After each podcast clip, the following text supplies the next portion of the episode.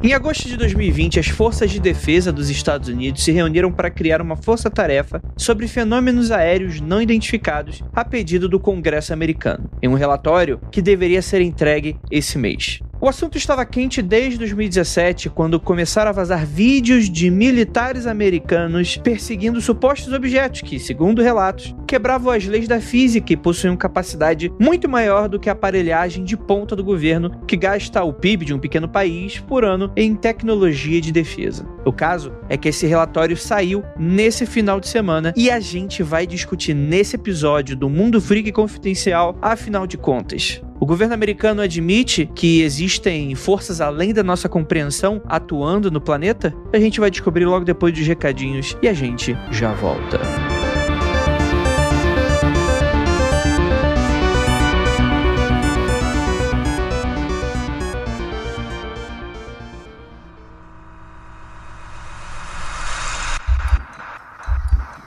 Não há nada de errado com seu áudio.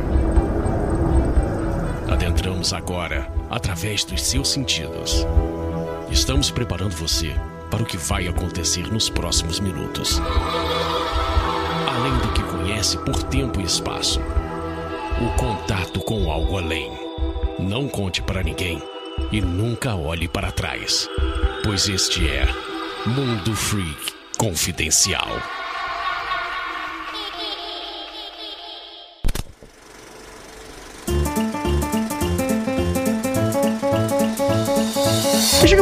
Área de recadinhos do Mundo Free Confidencial para mais um episódio maravilhoso, bastante informativo, cheio de debate e muita, muita coisa bacana. Gente, primeiramente agradecer muitíssimo ao seu apoio para você que escuta a gente, que baixa, tá lá no Spotify, tá todo dia ali dando F5, dando maratonando, esperando novos episódios. Você que escuta o Cadáver Podcast que saiu agora, mais uma segunda. Você escuta aconteceu comigo, você segue nossas redes sociais. Eu tô com... Hoje eu tô louco, hoje eu tô. O gerente ficou maluco, né? Vocês estão percebendo, né?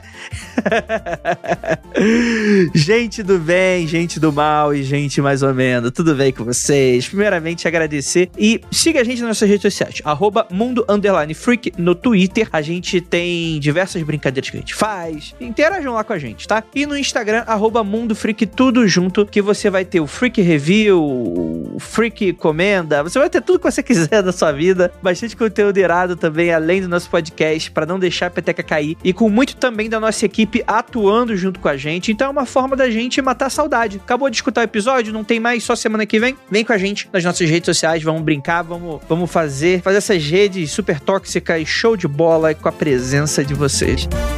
Nessa semana a gente não vai ter anúncios de quarentena, infelizmente, então vai ser bem curtinho aqui para vocês. Apenas passar para agradecer muitíssimo o apoio que todos vocês dão pra gente, continuam dando e continuem com a gente. É isso, bora lá para esse episódio que está muito doido e a gente se vê. Bora lá! Longos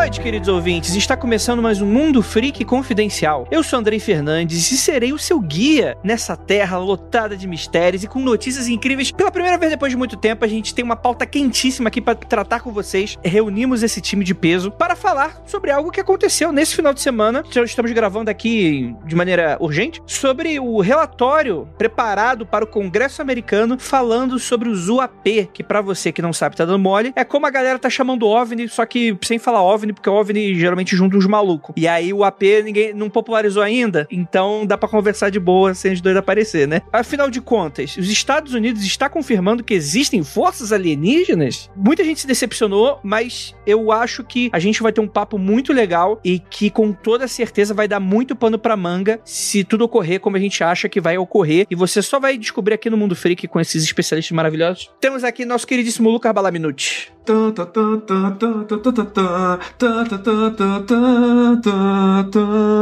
Boa noite. Morre, presidente.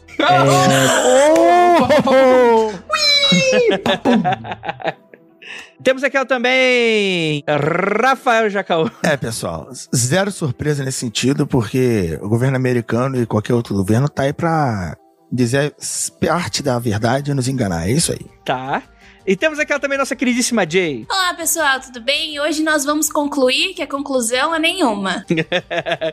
vamos concluir que é inconclusivo, tá certo, gente? E temos aquela também nossa queridíssima Adriana Mello. Olá, gente, olá. E, e o ponto é, é isso que eles querem que você pense, que isto tudo é inconclusivo. Veja bem. Cada dia que eu gravo com a Adriana é um amor diferente e a paixão só aumenta.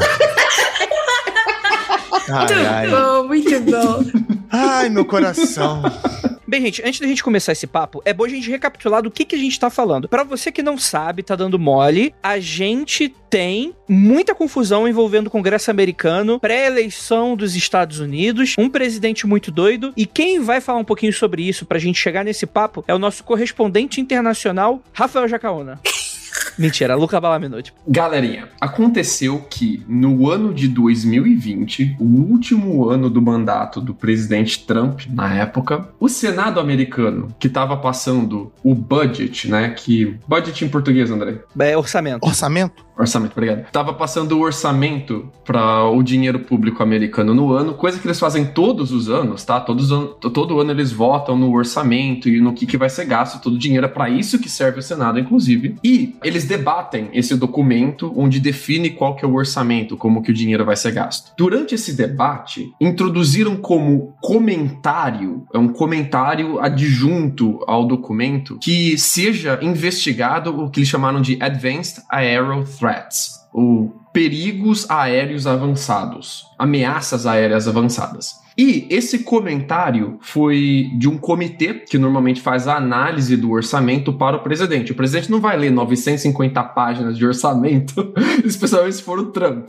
Vamos convenhar aí que ele não vai fazer isso. O que acontece é que ele nomeia um comitê e o comitê ali assinala para ele quais são as áreas de interesse para ele dar uma olhada um pouco mais aprofunda, né? Esse comitê adicionou um comentário ao orçamento pedindo que fosse feito, fosse adicionado então ao orçamento a, na criação de um outro comitê que analisasse o que eles chamam aqui de UAP. André, o que, que é UAP? É Unidentified Aerial Phenomenon, que seria o fenômeno aéreo não identificado, que é uma sigla muito bonita para eles não chamaram de OVNI, que, que em inglês é UFO, porque a palavra UFO já tem muito estigma lá, né? Sim. Então, se, se você colocar UFO no orçamento americano, nossa, a mídia vai abaixo. Então eles usaram aqui Unidentified Aerial Phenomena para tentar fugir do estigma que a palavra UFO tem. E o que, que pedia esse comentário? Esse comentário pedia um, a análise detalhada desses fenômenos aéreos não identificados, especialmente pela Marinha, porque a Marinha era o que parecia que estava avistando mais, né? Lembrando que Marinha também tem avião, tá, galera? Não é tipo Força Aérea Americana que tem avião, Marinha só tem barquinho. A Marinha também tem muito avião lá nos Estados Unidos. Mas aqui no Brasil também, também tem, tem aviões.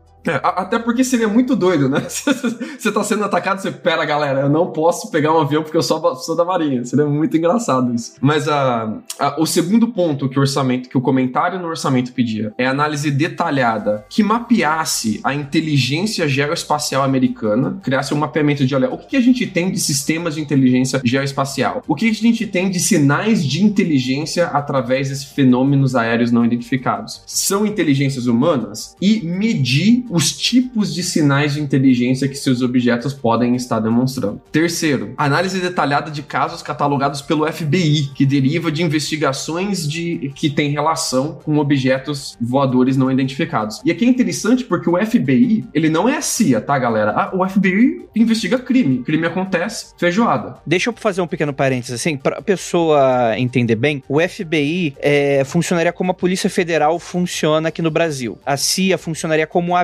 Funciona aqui no Brasil. É, é, é, esse é muito importante porque é como funciona, mas a CIA tem todo o peso diferente por ser a CIA, a famosa CIA da Guerra Fria e tal. Então a BIM, pra muita gente no Brasil, é uma lenda. É uma lenda. Fica investigando aí podcast, fica investigando stream. Ah, você sabe que a gente tem ouvinte da BIM, né? Oh, oi. Olá, BIM. Eu já encontrei, já encontrei. Quer dizer, eu não encontrei, eu não encontrei, eu não encontrei. Acho que eu não posso falar. Eu não posso dar oi pra Bin porque eles estão me observando nesse momento. Oi, Abin. Por que, que é interessante eles terem colocado o FBI não a CIA aqui? Porque a análise vai ser de casos domésticos, casos de avistamento e crimes que não tiveram solução ou que pessoas relataram OVNIs e que o FBI simplesmente anotou lá, ah, tá, pessoa viu um OVNI na estrada tal do estado X e ficou encalhado isso para sempre. Mas, Lucas, uma dúvida. No caso aí, o FBI não seria envolvido porque ele tem uma autonomia federal? Tipo, seria cara lá do arquivo X do seriado. Ele é um membro do, do FBI. E ele pode ir para qualquer lugar dos Estados Unidos para investigar. Isso. Então tem como a polícia, as polícias estaduais e municipais americanas, que tem várias polícias, né? São bem repartidas, elas não têm como ter um arquivo único federal, já que elas são todas plurais. E o FBI faria isso, né? Sim, sim. Mas o interessante é que eles estão eles estão pegando de casos domésticos de crimes mesmo. Isso, porque tudo até agora aqui tem um caráter meio que militar. Eles estão tentando descobrir: tem alguma força de algum inimigo, de alguma outra potência, de algum outro país que está ameaçando a gente com alguma tecnologia nova que a gente não esperava? E a inclusão do FBI não tem nada a ver com isso. A inclusão com o FBI é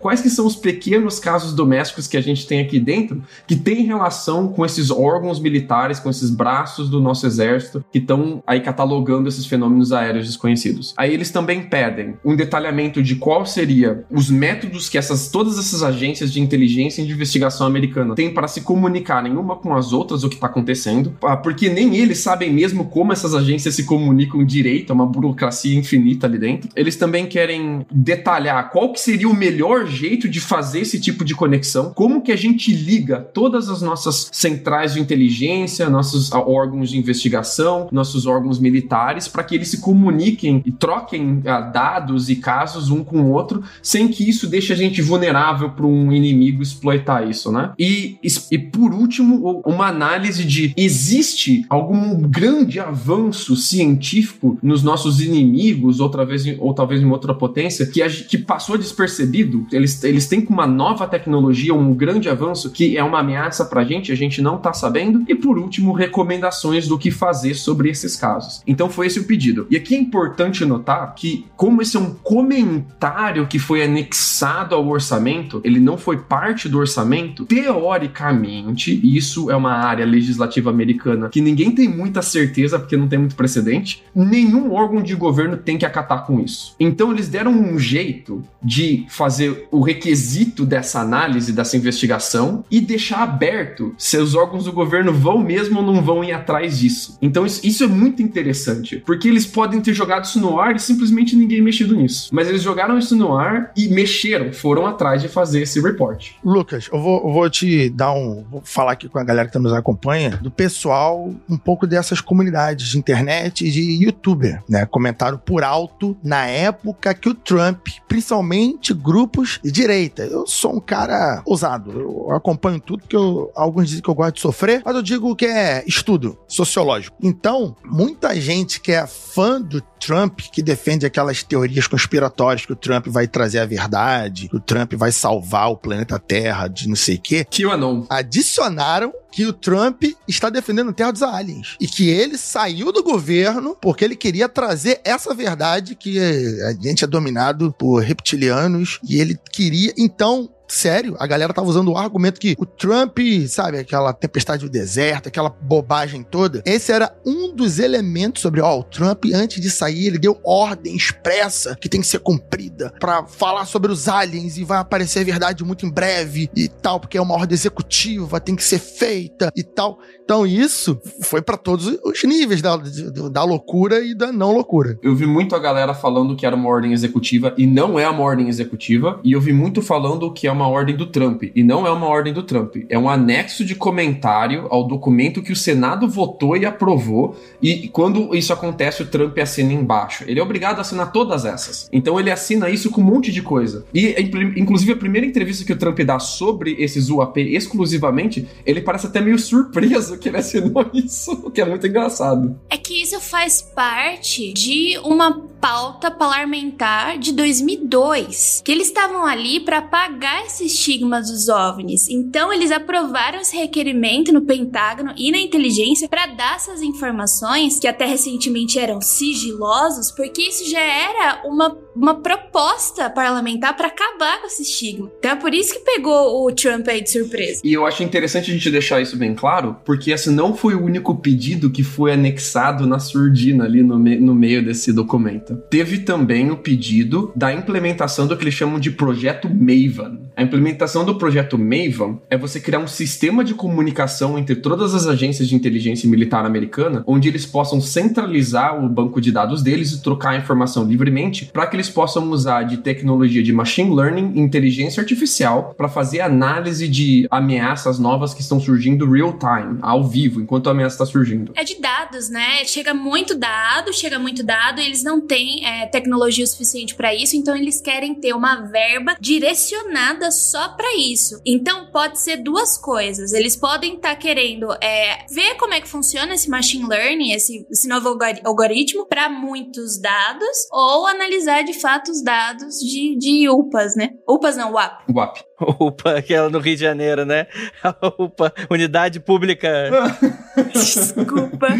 Cada braço do governo americano, cada braço militar, cada órgão, cada agência cresceu muito verticalmente e não horizontalmente. Eles não são conectados, existe muita burocracia para eles poderem trocar a informação da galera não saber, pô, isso é confidencial no meu órgão, mas será que é no deles? Posso ou não posso trocar esse documento? E você não tem como aplicar algum tipo de algoritmo, machine learning ou inteligência artificial que te ajude se, se esses órgãos não se comunicam, se os bancos de dados não estão interligados. Então eles queriam fazer rodar esse projeto Maven, que é ter essa inteligência artificial ajudando eles. E pediu-se então não só uma análise profunda que fosse entregue em 60 dias dos fenômenos aéreos não identificados, como também uma análise profunda que pudesse gerar o projeto Maven. As duas coisas foram pedidas juntas e só uma delas foi entregue. É muito interessante isso que vocês estão adicionando. Eu não tinha muita noção dessa dimensão de que isso já era um desejo parlamentar e tal, mas eu acredito que isso só foi possível graças aos vazamentos que aconteceram agora em 2017, eu imagino, né? Porque para quem não sabe, tá dando mole, isso foi, tem, acho que iníciozinho da pandemia começou inclusive a voltar, né? Requentaram bastante esse assunto. Houveram algumas adições no início de 2020. Então, 2017, eu acho que o The New York Times tem acesso a três vídeos em que militares americanos gravam um objeto, né? Que dá a entender que é físico, que não é falha do radar por vários sensores, e que esse objeto está sendo, tá sendo avistado, observado, e que inclusive há comentários de militares conversando sobre isso internamente, né? E isso meio que caiu, tipo, a ufologia estava meio que adormecida dentro desse cenário para opinião pública. Por mais que você existem áreas de estudos que prova provavelmente estão em pleno vapor, mas falando de opinião pública, né, aquela coisa do imaginário coletivo, ninguém estava muito falando mais desse negócio. Uma adição que o Lucas e a Jake também morou por lá. Não, não me deixam mentir sozinho, mentirão comigo, diferentemente do que a gente tem na percepção da política do Brasil, que o público tem que fazer muito barulho para o político atender. Nos Estados Unidos, a política ela funciona de todas as hierarquias de uma forma muito mais direta. Ah, então, quando o público tem um interesse sobre algum assunto, ninguém precisa necessariamente ir para rua quebrar as coisas, porque aquele político ele tem um contato, tem um comitê, ele tem precisa atender aquele público, senão ele vai perder a próxima eleição. Ele tem que prestar contas. A gente tem que entender que toda a parte política dos Estados Unidos sempre prestou as contas para a população. Inclusive por causa de todo, entre aspas, estou falando, tipo, o terror que tem ali dentro, né? Tem muito terror doméstico, tem muito. Tem todos esses problemas. Então, há uma necessidade da população. Putz, a gente colocou aí, precisamos saber o que você está fazendo para a nossa proteção. Então, é, é bem diferente. É, e para quem tá perdido, a gente falou sobre esse vazamento em 2018, no Mundo Mundo Freak Confidencial 185, eles sabiam os OVNIs do Pentágono. Porque essa notícia, esses vídeos que vazaram, vazaram várias vezes. Eles continuaram vazando os mesmos vídeos e saindo em reportagem de novo e de novo. Eu tô há três anos pedindo pros ouvintes: olha, você viu o, o vídeo da Marinha que vazou? Fala, cara, vimos, já gravamos podcast uns três sobre isso já. Porque esse foi, foi se vazando esses vídeos e toda vez que um novo aparecia, vazava-se de novo os anteriores, né? E a galera começou a puxar puxar, puxar, puxar, puxar entrevista com as pessoas que gravaram esses vídeos, entrevista com a galera da Marinha e, inclusive, durante todo esse tempo, enquanto isso estava acontecendo, rolou em paralelo o vazamento do Elizondo. Você lembra do Elizondo, Adriana? Sim, sim. Inclusive, o resumo é: o Luiz Elizondo, ele, inclusive, é uma das pessoas responsáveis pela gravação desses vídeos vazados e, em sequência, a divulgação. E eu vi uma entrevista em que ele dizia que é o seguinte: dentro do governo americano, mesmo apresentando os vídeos, mesmo apresentando todos os dados, a gravação em áudio dos pilotos, etc., aquilo batia meio que num, num muro e as investigações não iam para frente, aquela força de juntar mais evidências para tentar se descobrir, porque vale ressaltar o seguinte: a maior preocupação em toda essa história do governo americano não é dizer, olha, é verdade, os ETs estão entre nós, os ETs. Não, não, não. A preocupação dos caras é segurança nacional, porque seja um OVNI, o ET, seja o, ET Bilu tá ali passeando, ou seja um drone chinês um drone russo, alguma coisa entrou no espaço aéreo americano. Ou pior, entrou e saiu, né? E a gente não conseguiu fazer nada. Adriano, você tem mais medo de russo ou de ET? Ah, os dois empatados ali, ó. Os dois empatados. Eu acho que eu tenho mais medo de russo, mas não sei. Eu tenho mais medo de russo também. Você tem mais medo de russo? Primeiro que o alienígena, ele pode ser do meu tamanho, né? O russo, com certeza, ele é maior do que eu. O, o russo bebe batatas, cara. o russo faz combustível com, com beterraba. Só, assim, adicionar, assim, que eu achei interessante na entrevista dele que eu assisti, é ele dizendo que depois dele bater tanto de frente, tanto de frente, com o governo americano numa forma de vamos tentar estudar mais, vamos aprofundar os estudos, vamos juntar estatísticas, a gente precisa descobrir o que é isso. E batia nesse, nesse muro, o que que ele passou a fazer? Ele falou assim, vou entrar em contato com New York Times, eu vou entrar em contato com as TVs, eu vou começar começar a vazar vídeos, porque a ideia deles era que, já que eles não querem discutir isso por bem, eles vão discutir por mal, porque eu vou começar, vou trazer a discussão de fora até chegar aqui no governo. Exatamente. E ele encabeçou um departamento secreto dentro das agências de, de, inteligência americana, onde era ele mais dois caras que trabalhavam com ele, que era um departamento de investigação de fenômenos aéreos desconhecidos. Eles bolaram uma maneira de, em muito entre aspas, ainda legalmente, a manipular uma grana, uma verba secreta que eles chamavam de black money, e eles usavam essa grana aí que eles umas pedaladas fiscais muito doidas que eles davam ali dentro para conseguir pingar essa grana na mão deles, para eles mesmos darem um jeito de investigar esses fenômenos aéreos. Inclusive Inclusive, um, uma das empresas que prestava serviço pro Elizondo usando verba desviada era a empresa do Bigelow. Vocês lembram do Bigelow? Esse cara tá em todas. Não tem um episódio que a gente não fale do Bigelow. Não aguento mais. O Bigelow era um cara que ele era dono de uma rede de hotéis em falência, estava endividado pra caramba e do nada o investidor anjo apareceu para ele, resgatou ele das dívidas dele e deu para ele uma grana para ele comprar um rancho. Ele comprou essa fazenda, esse rancho chamado de Rancho Skinwalker, que a gente também já gravou Mundo Freak sobre o Rancho Skinwalker. Excelente programa dos que eu sempre recomendo quando me perguntam.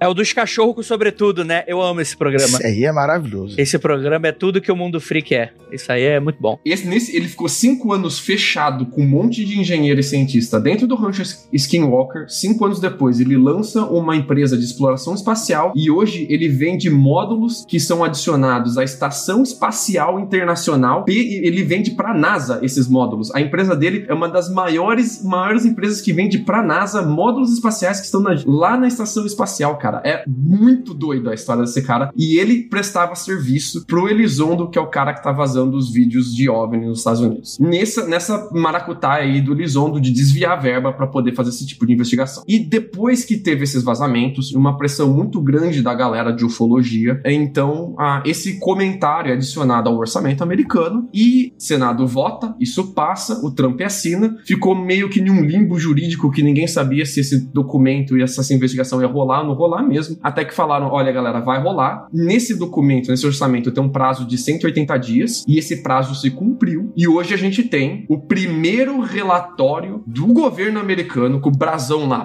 pá, governo americano oficial admitindo a existência de objetos voadores não identificados, físicos, que não é interferência em radar, que não é guerra eletrônica, que tem capacidade de voo e de propulsão que a gente não entende com a física que a gente tem hoje. Isso é um marco da história dos Estados Unidos. Quando eles descobrirem que o elemento 115, Jay, você. Ah! Você vai mandar um presente pelo correio. Você vai falar, Rafael, desculpa. Pô, dois dias seguidos, Rafael. Puta. pra quem tá ouvindo esse, eu e a Jay gravamos ontem. E eu falei a mesma coisa. Mas, cara, eu acho que a gente tá num momento histórico, e eu tenho certeza que quando saiu o relatório, eu vi algumas, algumas reações do Twitter, muito dentro da minha bolha, assim. Eu vi as pessoas um pouco decepcionadas, né? Principalmente que a maioria das matérias abrem com o. abre aspas, né? Ah, não existem evidências de que esses objetos são forças alienígenas e blá blá blá e tal. E isso meio que, para algumas pessoas, funcionou como um balde de água fria. E eu falo que as pessoas, elas não estão prestando atenção, porque eles não estão fazendo, falando isso e eles estão falando um bando de outras coisas que são tão interessantes quanto. Porque, gente, vamos, vamos ser bem sinceros aqui. Tem um. Parece um disco voador, daquele clássico lá do Chapolin.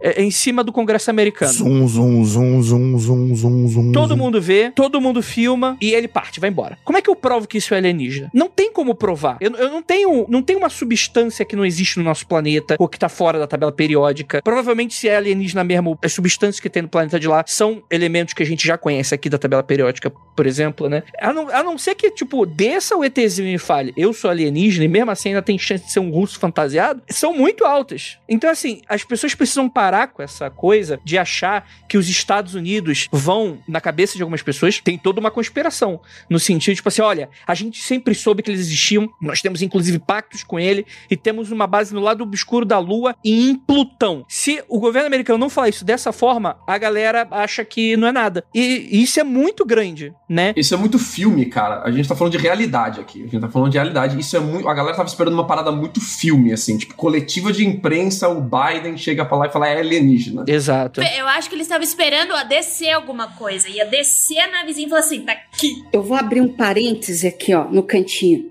Jacaúna, Jacaúna.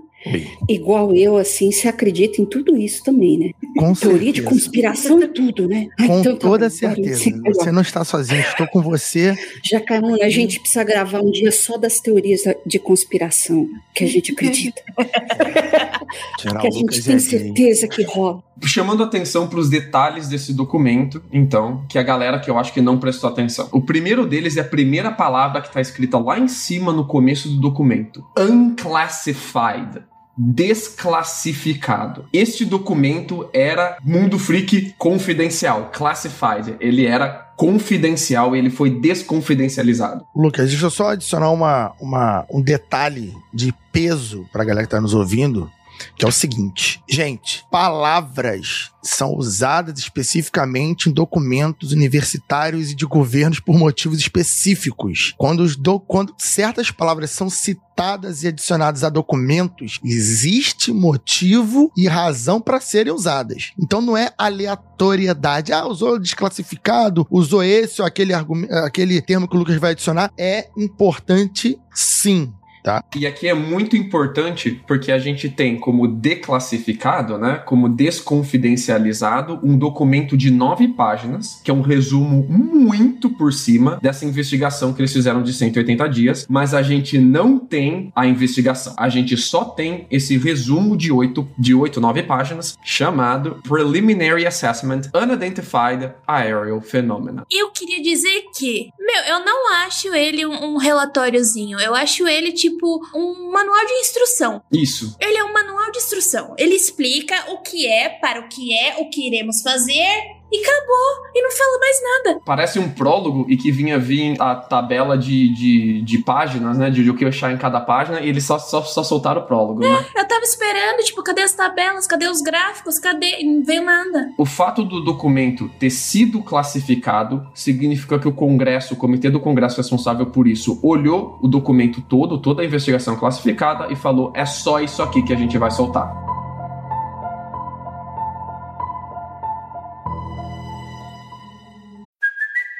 It's Kaylee Cuoco for Priceline. Ready to go to your happy place for a happy price? Well, why didn't you say so? Just download the Priceline app right now and save up to 60% on hotels. So, whether it's Cousin Kevin's Kazoo concert in Kansas City, go Kevin, or Becky's Bachelorette Bash in Bermuda, you never have to miss a trip ever again. So, download the Priceline app today. Your savings are waiting. Go to your happy place for a happy price. Go to your happy price, Priceline. Vamos lá, recapitulando aqui pra você que tá perdido. Lá pra 2002, 2001 e tal, é onde aqueles vídeos lá que vazaram em 2017 foram gravados. Então a gente tem mais ou menos uns 15 anos de diferença até eles serem vazados aí pelo Elizondo pro The New York Times e por aí vai. Isso posto, isso cai na opinião pública, o pessoal reacende um pouco desse debate e fala, pô, isso é grande, isso é legal, porque das duas coisas, o grande governo americano, que em teoria é o líder de todas as conspirações, que esconde tudo, e aí tudo isso é envolto, tá ali, né? E logo depois o Pentágono admite, não, esses vídeos são reais, eles foram gravados, é isso aí que vocês estão vendo, né? Se é de alienígena ou não, eles não, se, não entram nesse mérito. Em 2020, é, finalzinho do mandato do Trump, um grupo de, de congressistas colocam isso anexado no orçamento trilionário, que inclusive o Trump liberou também com coisas de pandemia, esse tipo de coisa, eles anexam e tal, e chegamos hoje, e a partir de lá 2020 para cá, temos 180 dias que foi feito, né? O que a gente precisa analisar bem antes de a gente começar a mergulhar fundo nesse relatório. A primeira coisa é, esse relatório, ele tem uma janela muito curta e um número muito pequeno frente a todos os dados que a gente tem até hoje relacionados a isso e para uma bolha bem pequena. Então, o, os vídeos mais antigos é de 2004, os vídeos mais recentes são de 2021. E ele admite isso, inclusive, o relatório deixa isso bem claro. A gente só analisou uma quantidade bem pequena de evidência porque a gente não tem acesso ao resto. E não só acesso, a gente também não tem aparelhagem. A gente não tem tecnologia suficiente, eu tava. Falta orçamento, né? É isso que dá bem claro. Mas mesmo assim, 144 incidentes. Eu acho que é muita coisa ainda assim. Porque são 144 incidentes que o governo americano admitiu que realmente aconteceram. Não, não, calma, calma. Tem mais umas coisinhas aí. Dos 144 que estão no relatório, eles conseguem chegar à conclusão de um, que é um balão. E eu falo assim, você Olha tá lá o balão, olha o balão, gente. Olha o balão. Ó o balão picolé, todo mundo olha e fala, derreteu. Eu não acredito que você tá me falando que dos 144 você conseguiu comprovar um e ele era um balão meteorológico. Eu falei, ah, não. Eu fui ler no relatório e falei assim, ele tá zoando com a minha cara, não é possível. E o videozinho parece uma sacola plástica, assim, no- no céu, assim.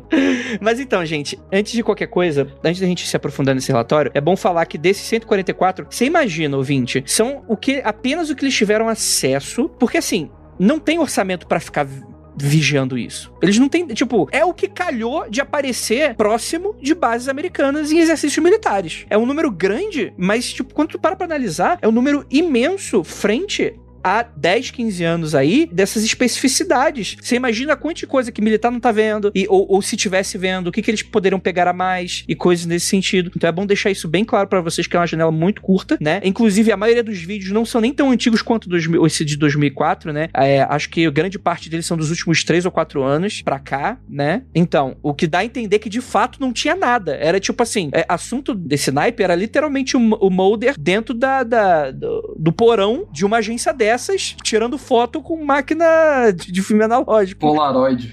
Provavelmente.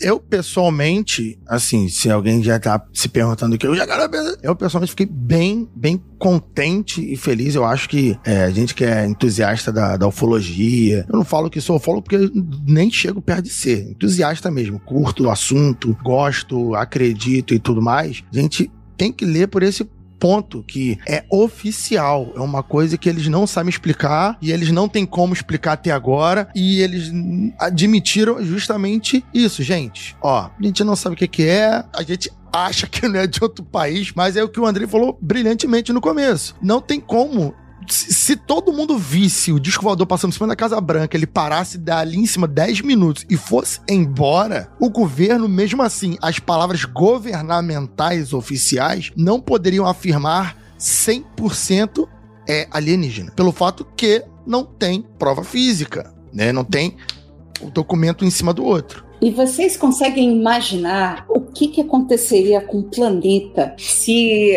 o governo americano chegar e olha, a gente quer te apresentar aqui este, este ser, é um alienígena, existem mesmo, chegaram ontem e a gente quer dizer que sim, alienígenas existem. Cara, imagina O caos. o caos, o Armagedon, aquele. Cara, o americano médio. Dando tiro pro alto. Ia sair de casa deu um tiro em caixa d'água. Saindo com a Bíblia na mão, eu avisei. A Bíblia na mão, a espingarda na outra. Ou então ia falar: é o anticristo, é o anticristo. Ah! Não, e detalhe, Adriana, agora eu vou, vou fazer o. o- Porque eu sou pago pra vir aqui. Ah, é? Não sou eu que tô pagando, não. Não é, mas é jeito de falar. É jeito de falar. O pessoal tem muitos youtubers que, que são ou muito religiosos ou são dessa ufologia mística que são exatamente assim. Em que sentido? Que já tem muito que vão falar que, ó, isso aí é o anticristo vindo porque o, ET não existe. Isso é- são demônios. então, se o governo americano falasse que é oficial, existe ET, eu tenho certeza que uma série uma série gigante de canais iriam aparecer, e os que já falam isso iam falar, eu falei que eles iam fazer isso, então são demônios que estão na Terra, é o anticristo vindo, o Armagedon tá chegando, é o apocalipse bíblico, e por aí vai. Então, a, a- a religiosidade ia dar uma surtada maneira. Mas eu acho que segunda-feira eu ia pra escola do mesmo jeito, trabalhar, bem padrão. Gente, vamos, vamos aqui pro relatório, porque aí a gente também pode ir pra algumas especulações dessas, que eu acho que é um IC muito interessante da gente trabalhar também aqui. Mas, voltando pro relatório, o, o relatório ele é categórico em afirmar de que não existem evidências de que, dentro desses registros, com os atuais dados, e eles batem bastante nessa tecla de que todas essas aferições e afirmações são baseados em um pequeno núcleo de dados que eles coletaram dentro desse período super curto. E de que precisaria de mais dados com relação a isso. Então, além deles afirmarem que a grande parte desses, desses dados não, não tem nada de, de, de extraterrestre que eles poderiam aferir, ao mesmo tempo, eles colocam afirmações muito interessantes como alguns dos casos a gente não tem como explicar, como o Lucas estava falando em resumo, mas abrindo um pouco mais, não tem como explicar a propulsão dessas coisas. Não tem como explicar a maneira aerodinâmica, às vezes, que, que, que rola, né? E, e é muito triste a gente não ter o relatório completo, completo, né? A gente ter só esse resumo, porque a gente não consegue ver como eles chegaram nessa conclusão. Mas para eles terem falado isso dessa maneira abertamente, deve ser alguma coisa bem batom na cueca, né? Eles comentam que os 144 que eles consideram são todos de USG, que seriam fontes do US government, do governo americano. Eles não consideram nesse relatório nenhuma evidência que foi trazido por civil. Todas as 144 evidências que eles analisam nesse relatório, elas foram coletadas por alguém do governo americano. Então, ou um cara do FBI, ou um cara do CIA, ou um cara militar. É que de- dos 80 incidentes aí, 11 casos, tá? Eles acreditam que foi uma espécie de colisão entre os objetos ou então funcionários dos Estados Unidos. Muito interessante que eles não consideram civil, e eu acho que aqui não é porque eles acham que o civil é ruim ou o civil é, é pior, é porque se você considera só o que é coletado por funcionários do governo americano, você tem um nível de autoridade já de cara nesses 144. São pessoas que não estão aí de sacanagem. São pessoas que eram pra estar cumprindo a função delas de militar, de inteligência ou de FBI. Dá, dá, dá uma autoridade, né? Dá uma autoridade. Isso. Olha, os dados que a gente tem, eles são críveis. É de gente que trabalha pra gente, é daqui de dentro, é a seriedade. E não são pessoas que fizeram isso no meio privado delas, não, tá? São pessoas que fizeram isso cumprindo a função de militar ou de inteligência americana. Isso foi uma coisa que eu fiquei bem também contente quando eu vi sobre. Porque é justamente isso que vocês estão comentando. Eles não coletaram informações avulsas de fontes que precisavam ainda ser periciadas para ver se a fonte era boa. Eles pegaram deles mesmos. Então são casos, e são 144 casos, aí vem uma segunda pergunta. Por que o governo já estaria recolhendo esse tipo de coisas? Porque inicialmente poderia ser, ah não, é o caça que está voando e ele viu alguma coisa. Ou a torre de, de radar verificou mais. É de várias fontes. O, o argumento deles é justamente o oposto. Era pra ser muito mais, mas como a gente tem uma capacidade de coletar esses dados muito pequena e tem todo esse estigma e ninguém tá reportando isso, não existe um órgão só pra centralizar essa informação, um protocolo, estamos jogando evidência no lixo. O argumento deles é era pra ser mais. Essa é a parada que eles estão dizendo. É pra mim isso daí é pra eles arre- arrecadar dinheiro pra usar a inteligência artificial deles. Eu- tô com vontade de saber o que, que eles estão usando, essa tecnologia nova deles pra coleta de dados, pra precisar de dinheiro pra caramba. Eu quero saber o que, que eles estão fazendo. Dentro desses 144, você tem 80 que são confirmados de forma eletrônica por mais de um tipo de aparelho ou radar. Então você tem, ah, sei lá, um radar de torre e um radar do avião, os dois pegou o objeto ao mesmo tempo. Entre esses 80, você tem 18, que é o que eles chamam de UAP, que demonstra tecnologia avançada. Esses 18 incidentes, que aparecem em 21 reports, então 21 foram reportados 21 vezes, alguns deles foram reportados mais que uma vez. É, A gente não consegue explicar, não porque a gente não acha que é um balão ou nada disso, é nada que a gente conhece. É, é isso que eles estão dizendo. Não conhecemos tecnologia que faz isso daqui. Isso é, isso é muito interessante, mano. E, e- e mais do que isso, a afirmação de que é muito pouco provável, muito pouco provável não. É- é- eles falam que não é reconhecido como tecnologia estrangeira, idem. Eles deixam isso bem claro. E eu acho isso de uma informação muito corajosa, porque isso pode ser um. Vamos dizer assim, quando você tá, tá num- numa questão de espionagem entre países, é importante você trabalhar com contra-espionagem, que é o quê? Você fingir que tem alguma coisa que não tem, ou você fingir que não tem uma coisa que você tem. Então eles admitindo que de fato não é algo estrangeiro, se for, é um baita de um tiro do pé e os Estados Unidos vai passar uma puta de uma vergonha. E é aquilo que a gente comenta frequentemente quando vai fazer essa- esses comentários sobre tecnologia alienígena, se é de humano ou não, né? Tecnologia não reconhecida se é humano ou não. Os Estados Unidos, o orçamento dele, sei lá, antes do Trump, era de pouco mais de 600 bilhões de dólares. Os outros, do segundo até o décimo país em orçamento militar, se somar do segundo ao décimo, os Estados Unidos era maior do que o de todos juntos. Então você pega China, Rússia, França, Alemanha, todas essas potências. Né? Os Estados Unidos sozinho gasta mais militarmente com tecnologia, salário, tudo, do que os outros nove países mais ricos nesse sentido, mais fortes nesse sentido. Então, os Estados Unidos, se botasse no relatório, olha, achamos que é uma tecnologia gringa, eu queria falar, nossa, tá desenvolvendo errado esse dinheiro aí. Eu acho que eles não falariam. Se fosse uma tecnologia russa, chinesa, eu não acho que eles iam soltar isso, né, Ferrando? Sim, porque, porque é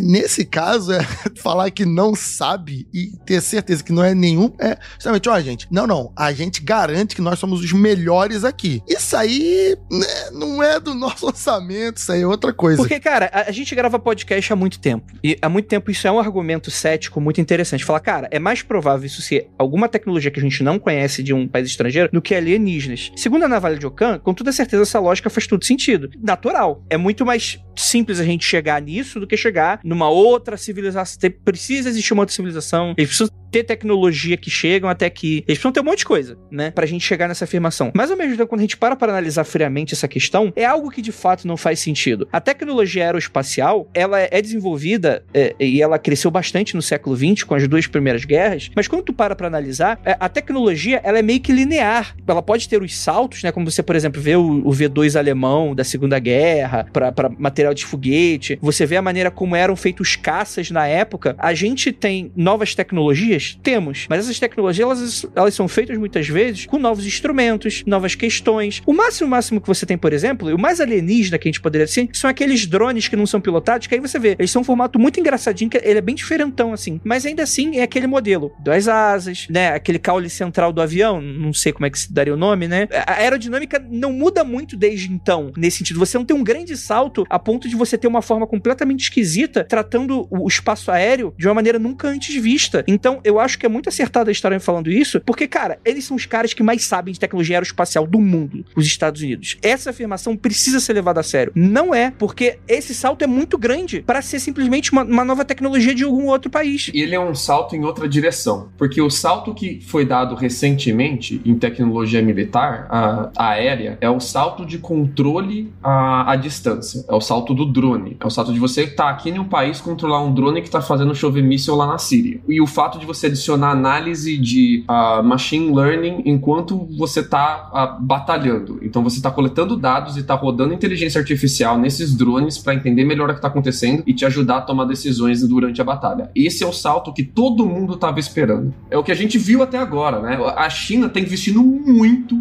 muito pesado em inteligência artificial bélica. E o, o salto é nessa direção que tá todo mundo esperando. E agora me vem um documento oficial dos Estados Unidos dizendo: não, a gente tem um salto em aerodinâmica mesmo. A gente tem objetos voando de uma maneira inexplicável. Fora que tem o seguinte: é, vamos pensar de, de, forma lógica e prática. Olha, já que a Ana falando de forma lógica e prática. Quando a gente acha que os UFOs são de origem do próprio Estados Unidos, estamos falando do país que mais gasta e deve ter infinidade de projetos secretos. Ok. Então, os Estados Unidos ele só mostra tecnologia que é para mostrar que ele está muito à frente dos outros países. Quem entende um pouco de tecnologia militar, quem acompanha um pouco sobre tecnologia militar, aeroespacial e tudo mais, vai ver que é exatamente isso. Quando a China e a Rússia, ou qualquer outro país, mas principalmente China e a Rússia, mostram alguma tecnologia de caça muito boa, os Estados Unidos já está muito mais na frente nessa tecnologia, então eles não precisam ficar desesperados mostrando o que eles têm de melhor, digamos assim. Contudo, quando os Estados Unidos falam assim, olha, não é nosso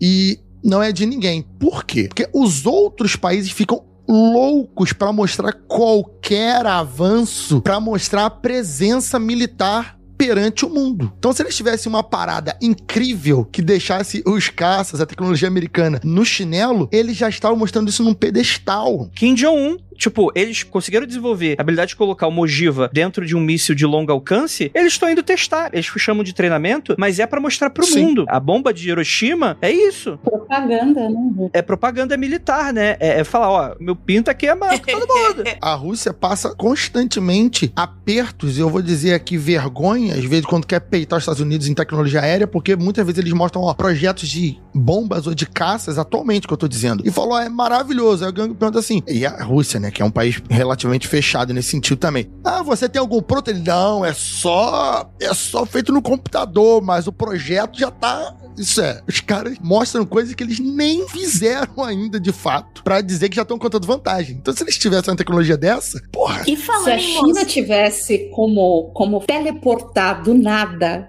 do nada, uma, um caça para o espaço aéreo americano e depois fora do espaço aéreo americano, Imagina. já teria feito, ó, Oh. Talvez nem com os Estados Unidos, mas com certeza em cima do Japão, dando uma flertadinha ali na área, com certeza, com certeza mostraria. É, Brasilzão. Eu ia falar sobre as categorizações, porque falando em mostrar, já que a gente tá falando em mostrar, eles mostram quais são as categorias de WAP, agora tô chamando ele certo. A primeira deles é a clássica, né? Interferência aérea, e dentro delas entra os balões, os birds. Uhum. Eles também falam do, de coisas recreacionais que voam, ou seja, eles não têm controle sobre outras pessoas que possam ter drones, possam ter, tipo, jatinho que voa alto, enfim. É, eles não têm tanto esse controle, então vai entrar aí na interferência aérea. Daí também tem o outro clássico, que são os fenômenos atmosféricos naturais. Nisso está englobado cristais de gelo, é, diferença de temperatura, umidade, coisas que o, os infravermelhos da, dos sensores dos aviões eles podem capturar de alguma forma, né? Daí depois vem para mim, os mais interessantes, né? Que são os programas de desenvolvimento do governo ou da indústria dos Estados Unidos. Então, pelo que eles falam é que tem esse tipo de programa aí e eles não conseguem confirmar o que que é de fato. Tipo um teste secreto, né? Coisas desse sentido que acaba afetando outras áreas, né? Uhum. eles acabam pegando. Eu acho legal a descrição do, do documento, que é tipo, olha, a gente sabe que existe, mas a gente sabe o que que é. E depois vem os sistemas de adversários estrangeiros, que eles afirmam com firmeza que não é, que não é outra tecnologia de outro país, né? E vem os outros. Others os others, que é o genérico, né? Que pode ser qualquer coisa, tudo se engloba, a gente joga aí nos outros. E que a gente também não sabe o que que é. Mas o que eu achei mais legal disso é que, como todo bom americano que categoriza tudo, eles conseguiram categorizar e não falar nada ao mesmo tempo, né? É tudo que a gente já sabia. É, no caso é tipo assim, é, caso o objeto voador não identificado fosse, né? Qual área, como a, como a Jay tá falando brilhantemente, né? É isso aí mesmo. Eles não falam quantos são de cada categoria. Também. Balão. Tem, um, tem uma hora que ele fala, ah, saco plástico também se engloba. Deu tipo, quanto disso acontece? Não, é que é, esses 144 a gente não tem acesso, né? Então a gente não tem acesso do que, que eles se confundiram, né? Eles falam aqui que dos 144, a maioria da Marinha, mas eles, de novo, não citam números, não falam quantos são da Marinha. E eu acho que o mais importante do documento todo é o que eles falam sobre quais que é o, a ameaça real, do que, que eles estão realmente com medo. Primeiro é medo de derrubar a caça em voo, porque eles têm 11 do- dos 144 casos foram de o que eles chamam de close encounters, que seria o, o, o caça deles quase trombou com um desses WAP e caiu. Então tá atrapalhando o voo deles. Imagina você tá numa batalha, um dogfight, uma batalha de caça, e você tem que ficar se preocupando com um objeto voador infernal que vai derrubar o seu avião de milhões de dólares e se- o seu piloto único que foi treinado a vida inteira, que só o time dele consegue dirigir, pilotar aquele tipo de caça, né? Dirigir é foda, um Fusca o caça. dirigir esse Fusca. Mas eu acho que o problema mesmo, que eles estão mesmo com medo, é da famosa guerra eletrônica. O que seria a guerra eletrônica? A guerra eletrônica é você coletar dados sobre o funcionamento dos sistemas de operação ah, dos meios de transporte e do armamento do seu oponente. Então, por exemplo, a China está chegando com uma frota de embarcação cheia de míssil, cheia de caça para atacar os Estados Unidos. Você precisa entender como essa frota opera e os sistemas que ela usa para você entender quais são as vulnerabilidades dessa frota. E você precisa então coletar os sinais eletrônicos que esses equipamentos deixam para você poder então infectar talvez com um vírus, derrubar a capacidade eletrônica deles, confundir o radar deles. Só pra o- a galera também tá ouvindo entender, que tem um exemplo fantástico no cinema, é que não dá pra tu pegar o vírus de Windows e colocar na nave espacial do, do alienígena que tá atacando a Terra, entendeu? Não dá. Independente de mandar um abraço.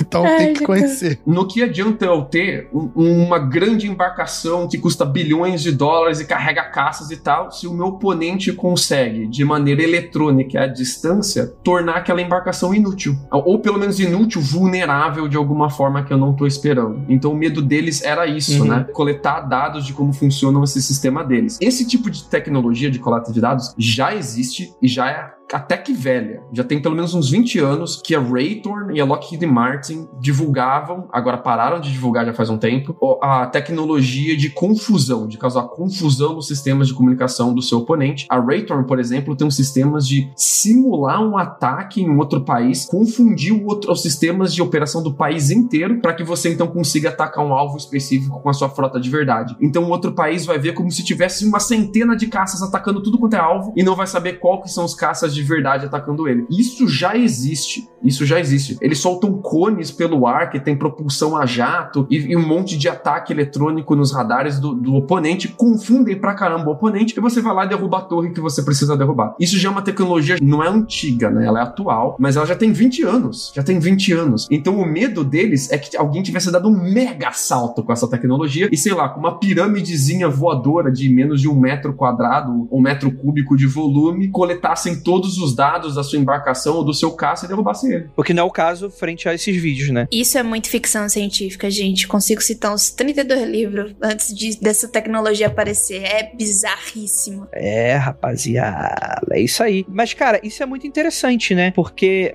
Eu, eu queria entrar outro tópico, mas eu acho que sairia um pouco do relatório. Ele é relativamente curto, né? Só nove páginas, né? Ele é curto e fácil de ler. Eu não sei se o Lucas vai querer falar sobre as medidas de proteção deles. Ah, foda-se. Bem genérico. O ponto do relatório é um: falta método de coletar dado e falta a galera levar isso a sério. Mete um departamento e um protocolo para pararem de desperdiçar esse tipo de evidência, que a gente não consegue entender o que, que é essa ameaça, porque ninguém tá gravando essa porra. E traz dinheiro aí pra gente, pra gente elaborar a tecnologia de IA pra analisar o que, que tá rolando E aí. vem orçamento, né? E o Bigelow vem vendendo sistema de, de, de gravar UFO agora, vai, nossa, vai chover grana pro Bigelow. E Entra vamos na- melhorar a qualidade das câmeras também. O Bigelow vem de câmera, vem de radar, vem de todo tipo de equipamento de coleta de, de UFO, tá? Só, só, só, só deixando isso aí no ar. Vamos lá, aí, no ar. 4K. Aí entra o, o interesse que alguém, nos Estados Unidos, assim como no mundo, mas nos Estados Unidos principalmente, alguém vai ganhar muito dinheiro. Porque justamente quando sai um relatório desse, o público vai querer mais. Porque se não sabe o que, que é, o público quer saber o que, que é. E os militares vão ter que saber o que, que é. Na real, eu não acredito nisso. Mas se ninguém sabe o que é, mais dinheiro vai ter que entrar para descobrir o que, que é. Então alguém vai vender melhores câmeras, vai pesquisar melhores formas de, de ir atrás desses objetos e ver o que é, porque vai ter setores que vão fomentar pesquisas em cima disso a partir de agora, já que é agora real e oficial.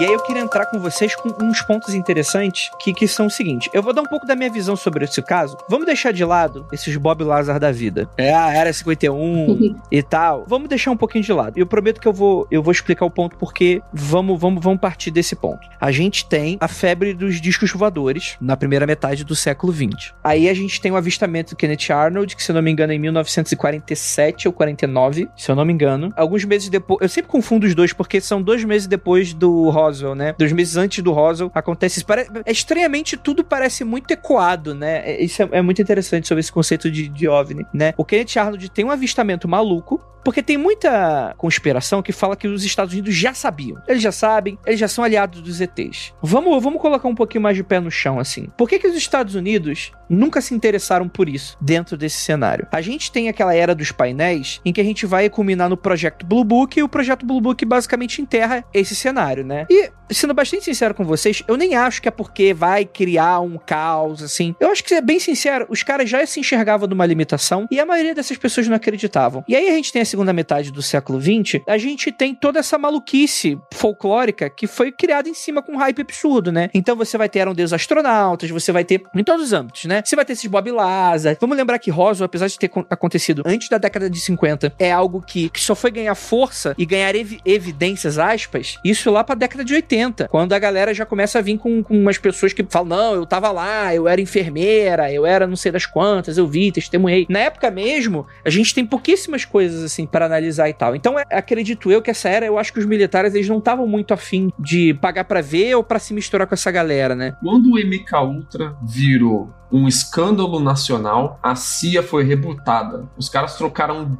a pirâmide inteira de controle da CIA. Diretor, subdiretor, todo mundo na CIA foi trocado ali em cima. Interessante. E virou uma vergonha nacional o fato da CIA ter se envolvido com o MK Ultra e ter feito experimentos em cidadãos americanos, ter abusado de cidadãos americanos, torturado crianças, torturado mendigos, torturado as pessoas, darem drogas para as pessoas e terem investigado a fundo questões paranormais. Porque o que a CIA estava tentando fazer era ali os estudos de parapsicologia, né? Sim, plano astral. Isso, viagem astral, é, soldado que fica adormecido, ah, esse tipo de coisa que a gente vê em séries como Stranger Things, por exemplo, que é baseado em experimentos reais que, claro, não deram resultado. Ou der, a gente não sabe. O dela a gente sabe. Mas acho que rola uma grande vergonha, um grande medo de repetir isso. Pô, nós vamos dar grana pra esse tipo de coisa, pra esse tipo de besteira, pra esse tipo de fenômeno sobrenatural de novo, gastar grana com isso depois ser um escândalo de novo. Eu acho que depois que o MK Ultra vira um escândalo nacional, esse tipo de pesquisa ganha um estigma não só de biruta, mas de, de, de abuso mesmo. Da CIA tá abusando da autoridade dela. Porque claramente a gente dá pra ver que existe de fato, existiu durante muito tempo, uma questão de que, tipo assim, a gente não vai entrar nesse cenário. Só, é,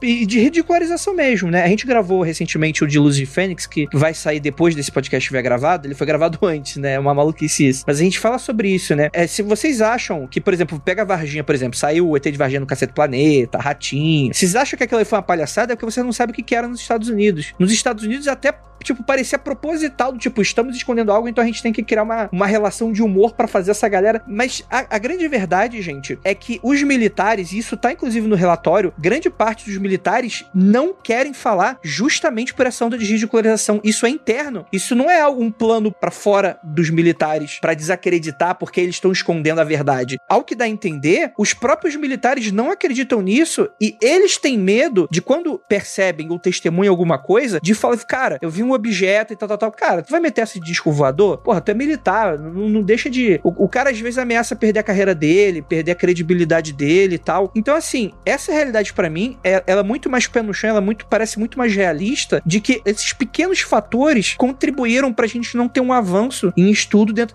Eu não tô falando que pode ser disco, às vezes nem é, às vezes é algum fenômeno meteorológico muito maluco que a gente não foi atrás, ou então algum mistério da natureza. Impede o diálogo. É que impede o diálogo, você entendeu? Exato. De você investigar mais a fundo uma coisa que, por exemplo, a ciência até agora não entende. Então você pode abrir um canal de que você vai pesquisar, você vai partir de outros princípios. Esse é o grande problema de que a gente tava falando no episódio que vai sair, do que o o Fife fez, entendeu? Ele impede o diálogo quando se ridiculariza. Não é legal você fazer isso. Isso não é científico. Você fala muito bem. É isso. Tipo, você não pode esperar, tipo assim, ah, não, não existe. Ah, então acabou. Então, às vezes, você tá lidando com uma coisa que às vezes até é, uma, é um ferimento no teu espaço aéreo. Você tá deixando de verificar um negócio que pode ser uma ameaça a cidadãos americanos por causa dessa porra. Cara, isso, tipo assim, tudo bem. Tem muito dessa coisa, tem muito maluco mesmo. Tem muito maluco. Muita gente querendo ganhar dinheiro em cima. Muita gente querendo ganhar dinheiro em cima. Mas quando você para esse diálogo de vez, você não consegue fazer nem a ciência, nem o básico. O Elizondo jogou a carreira dele no lixo, tá? O Elizondo implodiu a carreira dele para trazer esses vídeos à tona. E depois os aviadores David Fravor e o Alex Dietrich, que deram uma entrevista pro programa de entrevista 60 minutos dos Estados Unidos, do caso de 2004, eles foram a público falar: olha, eu sou piloto de caça. Eu tava voando com meu piloto e eu voei atrás de um OVNI que tinha o tamanho do meu caça e era mais rápido.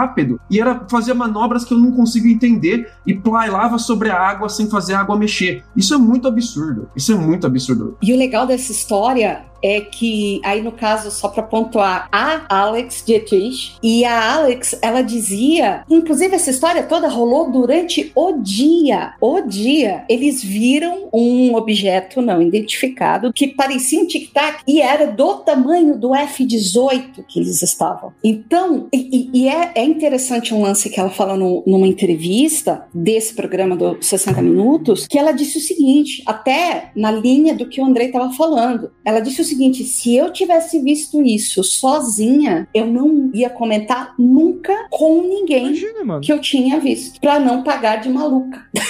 e mesmo assim, eles estavam em quatro, então eram dois caças, em cada caça, dois pilotos. Então, quatro pessoas viram a mesma coisa em 2004 e eles vieram falar a respeito em 2021. Uhum. Não foi pressionado pelos chefes porque existe uma grande conspiração maluca. Olha que doido, mano. Quando tu para pra analisar isso, imagine. Tu, como é que tu vai falar? E tá certo, bicho. Eu não falaria também, não. Tu, tipo, a pessoa que tem a carreira nos Estados Unidos, né?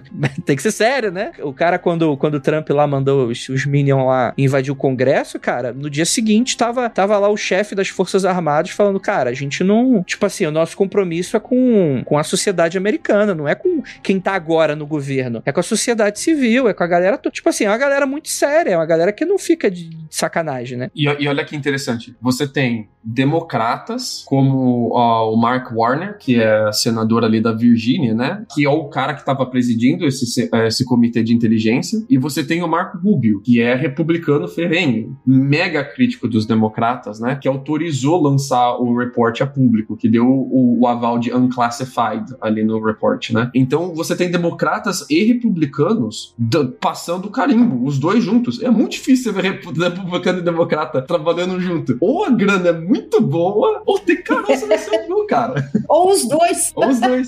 Ou os caras estão vendo que tem caroço nesse angu e falando, uia só que boquinha que eu achei aí.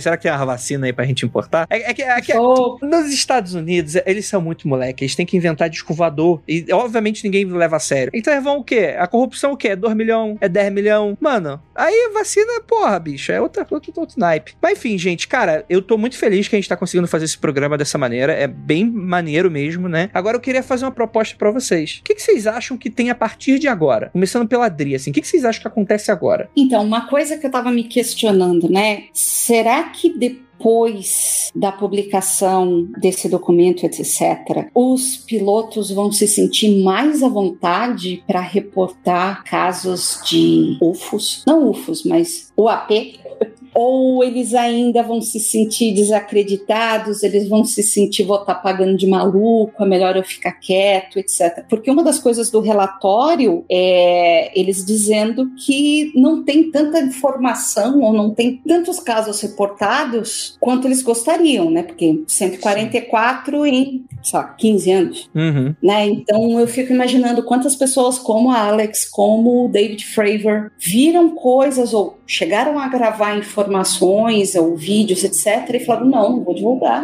não vou, não vou acabar com a minha carreira, não, vou ficar quietinho. Total. Então, assim, uma das coisas que eu assim, o resumo de tudo que a gente conversou aqui é um relatório em que, ao mesmo tempo que o governo está dizendo, olha, a gente não tem provas definitivas, mas ao mesmo tempo, dá uma olhada aqui, né? Eu quero crer que mais, eu não sei se eu estou sendo extremamente poliana agora, mas eu, eu quero crer que mais casos vão acabar sendo reportados e mais informações daqui para frente a gente vai acabar tendo, vai acabar chegando a público. Até porque muitos, olha, seja Fox, seja CBS, seja CNN, um dos pontos que todos eles levantaram sobre a divulgação desse relatório é como fica a segurança nacional dos Estados Unidos, segurança Sim, aérea. Total. Eles admitindo que tem gente entrando e ninguém tá podendo fazer nada. E aí? Então, de agora em diante, vai ter uma cobrança muito maior em cima disso. E eu espero que com essa cobrança, de alguma forma, acabe vazando mais informações pra gente. Acabe chegando ao público, enfim, de alguma forma. Otimista, Adriana é otimista. Poliana, Poliana. Não, mas eu, eu acho que faz sentido. É o que eu espero, inclusive, é o que eu torço. É o que eu torço que, que aconteça, assim, né? Va- Só para reforçar, não acredito que o governo americano vai falar assim: olha aqui, os ETs estão entre nós. Nunca, isso nunca vai acontecer. Vai sempre, eu acho que sempre que houver algum tipo de divulgação, vai ser assim: olha, pode ser, pode não ser, mas tá aqui, ó. O que, que você acha, Jay? Cara, o que me saltou aos olhos desse relatório foi, até eu tô interessada, é no programa que eles querem rodar aí, no algoritmo, no, na IA que eles querem desenvolver. Eu acho que, um, eles lançaram esse, esse documento pra tirar o estigma mesmo, entendeu? Era mais ou menos o que a Adriana tava falando. Ah, será que eles vão começar a reportar mais? É bom que eles reportem, porque daí a gente vai evitar acidentes aéreos, a gente pode evitar um monte de coisa. Não necessariamente precisa ser um alienígena ali voando, mas vai ser um objeto que você precisa identificar e ter uma ação em relação a isso. Então, isso é de interesse deles. Então, é ok, é um ponto muito bom. E depois eu acho que eles, eles foram bem firmes, que eles não têm tecnologia o suficiente, não sei analisar esses dados, não tenho dados o suficiente, preciso ter mais tecnologia. Isso é clássico. Então, eu acho que é para isso que eles abriram mesmo, um para tirar o estigma e dois para ter dinheiro suficiente para investir em tecnologias que a gente ainda não sabe de fato para o que vai ser direcionado. Eu acho que eles estão realmente preocupados com a capacidade de comunicação entre a agência deles. Imagina um cenário, por exemplo, de guerra grande, assim. Não precisa ser uma terceira guerra mundial, mas os Estados Unidos resolve peitar um país que não é 20 vezes menor que ele em PIB, por exemplo. Como é que a Marinha vai se comunicar com a Força Aérea, que vai se comunicar com a CIA, que vai se comunicar com a FBI? Eles estão redescobrindo agora que a burocracia deles é uma bagunça. E se eles quiserem algum dia ter algum tipo de capacidade de tomada de decisão muito rápida e usar de inteligência artificial para o auxílio dessa tomada de decisão, eles precisam dar um- uma repaginada completa em como funciona essa troca de dados. E eu acho que eles também perceberam que eles não estão indo atrás de investigar a tecnologia dos adversários o quanto eles poderiam. Porque, por exemplo, aqui como um dos ouvintes bem lembrou, o Yuri, que está sempre aqui com a gente nas lives, alguns desses UAPs, desses OVNIs, estavam voando e de repente entraram no oceano e sumiram. Aí, o seu adversário tem capacidade de trocar de via aérea para via marítima, você vai perder ele? Não vai conseguir caçar ele mais?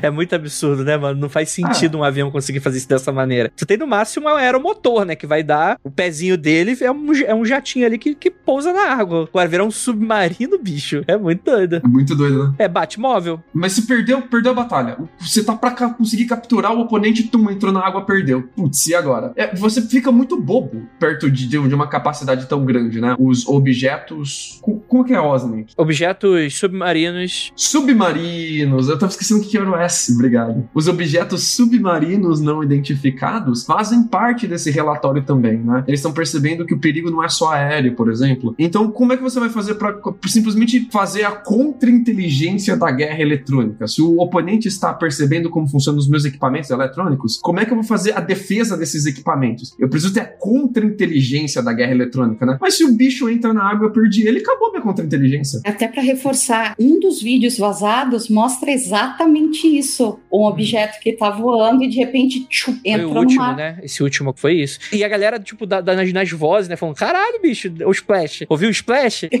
é muito doido isso, mano. A ver a reação em tempo real. parecia easter egg pra fã de ufologia. Puto OVNI virou OSNI.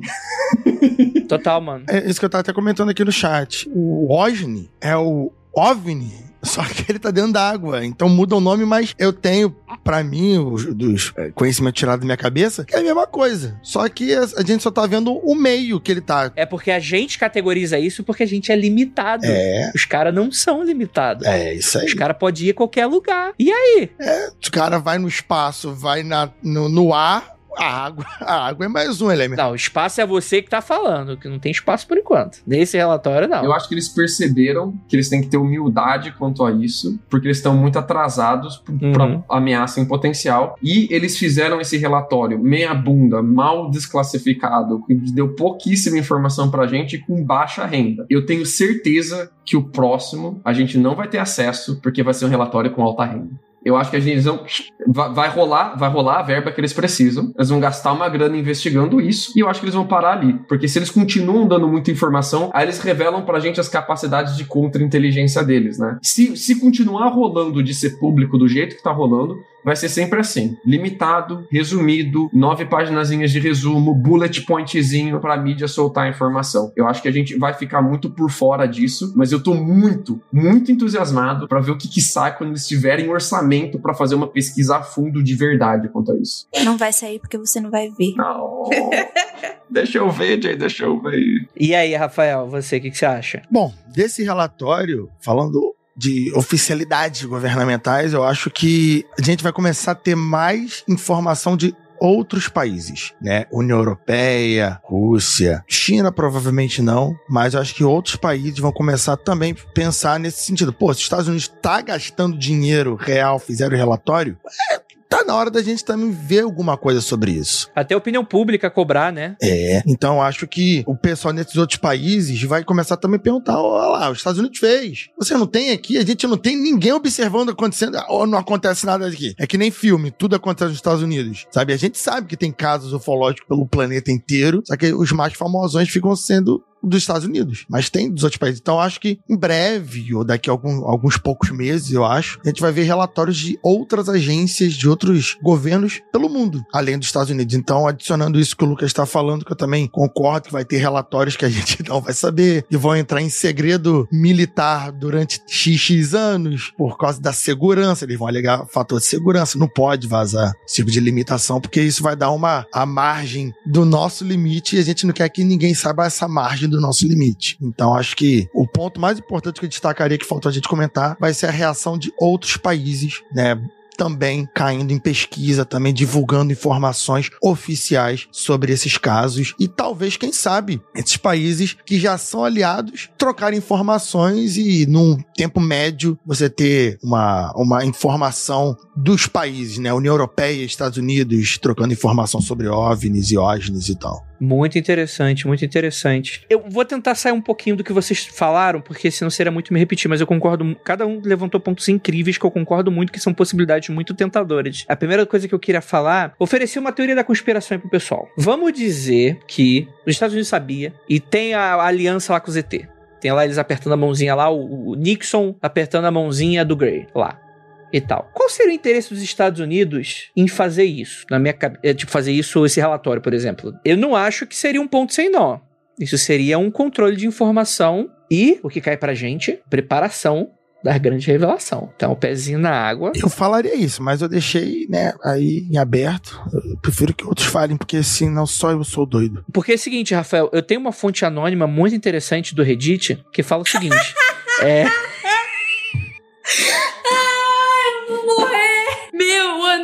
Ele fez a minha semana inteira com essa resenha do Reddit. Foi a melhor coisa que eu já li na minha vida. Não, mas é, é real, porque, porque bate com o Chico Xavier também. Tem dois anos de atraso, mas, mas bate. É, mas isso aí eu falei lá da, quando a gente gravou sobre o Chico Xavier. E você não me chamou pra esse programa, mas eu comentei depois. Chico Xavier tava certo. Não, é que que, que acontece, né? A gente tá no o Zeitgeist de fim do mundo que tá rolando agora nesse início de, de, de- de década, assim, né, mano? É, é- faz com que a gente flerte muito com essa questão de, tipo assim, uma grande revelação está por vir, né? Um, um apocalipse no sentido mais específico do termo, né? Da revelação e tal. Falando de que tá rolando uma parada. E o que, que a parada é essa? Será que é uma grande preparação? Não sei. O que que tua fonte falou, Andrei? Divulga aqui, divulga. Nem todo mundo tem seu Twitter. Não posso, não posso, porque, Ah. porque a pessoa tá sendo perseguida pelo exército americano e pelos alienígenas. Ah, Andrei. Talvez ela nem esteja mais aqui nesse planeta. É legal que o, Lu- eu comecei, o Lucas já abandonou a gravação e fala: Isso daí, desse mato aí não vai sair cachorro. Não, eu tô, tô catando parada aqui. Eita, rapaz, então vambora. Corrobore com o que eu tô falando, Luca, por favor. Mas a ideia, no geral, é que a gente tá esperando isso. E isso é uma característica muito humana, né? Então eu, eu admito que a gente tá enxergando isso como uma grande coisa, porque de fato, quando a gente para pra analisar, vamos chamar de temporada, né? Esse relatório é uma conclusão. A gente, o que a gente vai ver mais pra frente é uma segunda temporada de algo que a gente não sabe ainda o que vai surgir. Mas parece muito que isso aqui é um epicentro de alguma coisa legal que poderia estar acontecendo, né? E eu acho que o cara do Reddit tá certo. E os aliens não apareceram por algum plano maquiavélico. É isso aí, gente. Pode, pode me chamar de gênio. Eu Vou te dar o crédito pela sua teoria que você disse. Eu não posso contar, mas a minha teoria é muito boa. Eu tô me acabando de rir aqui, mas eu só tô lembrando das naves em formato de cachorro-quente.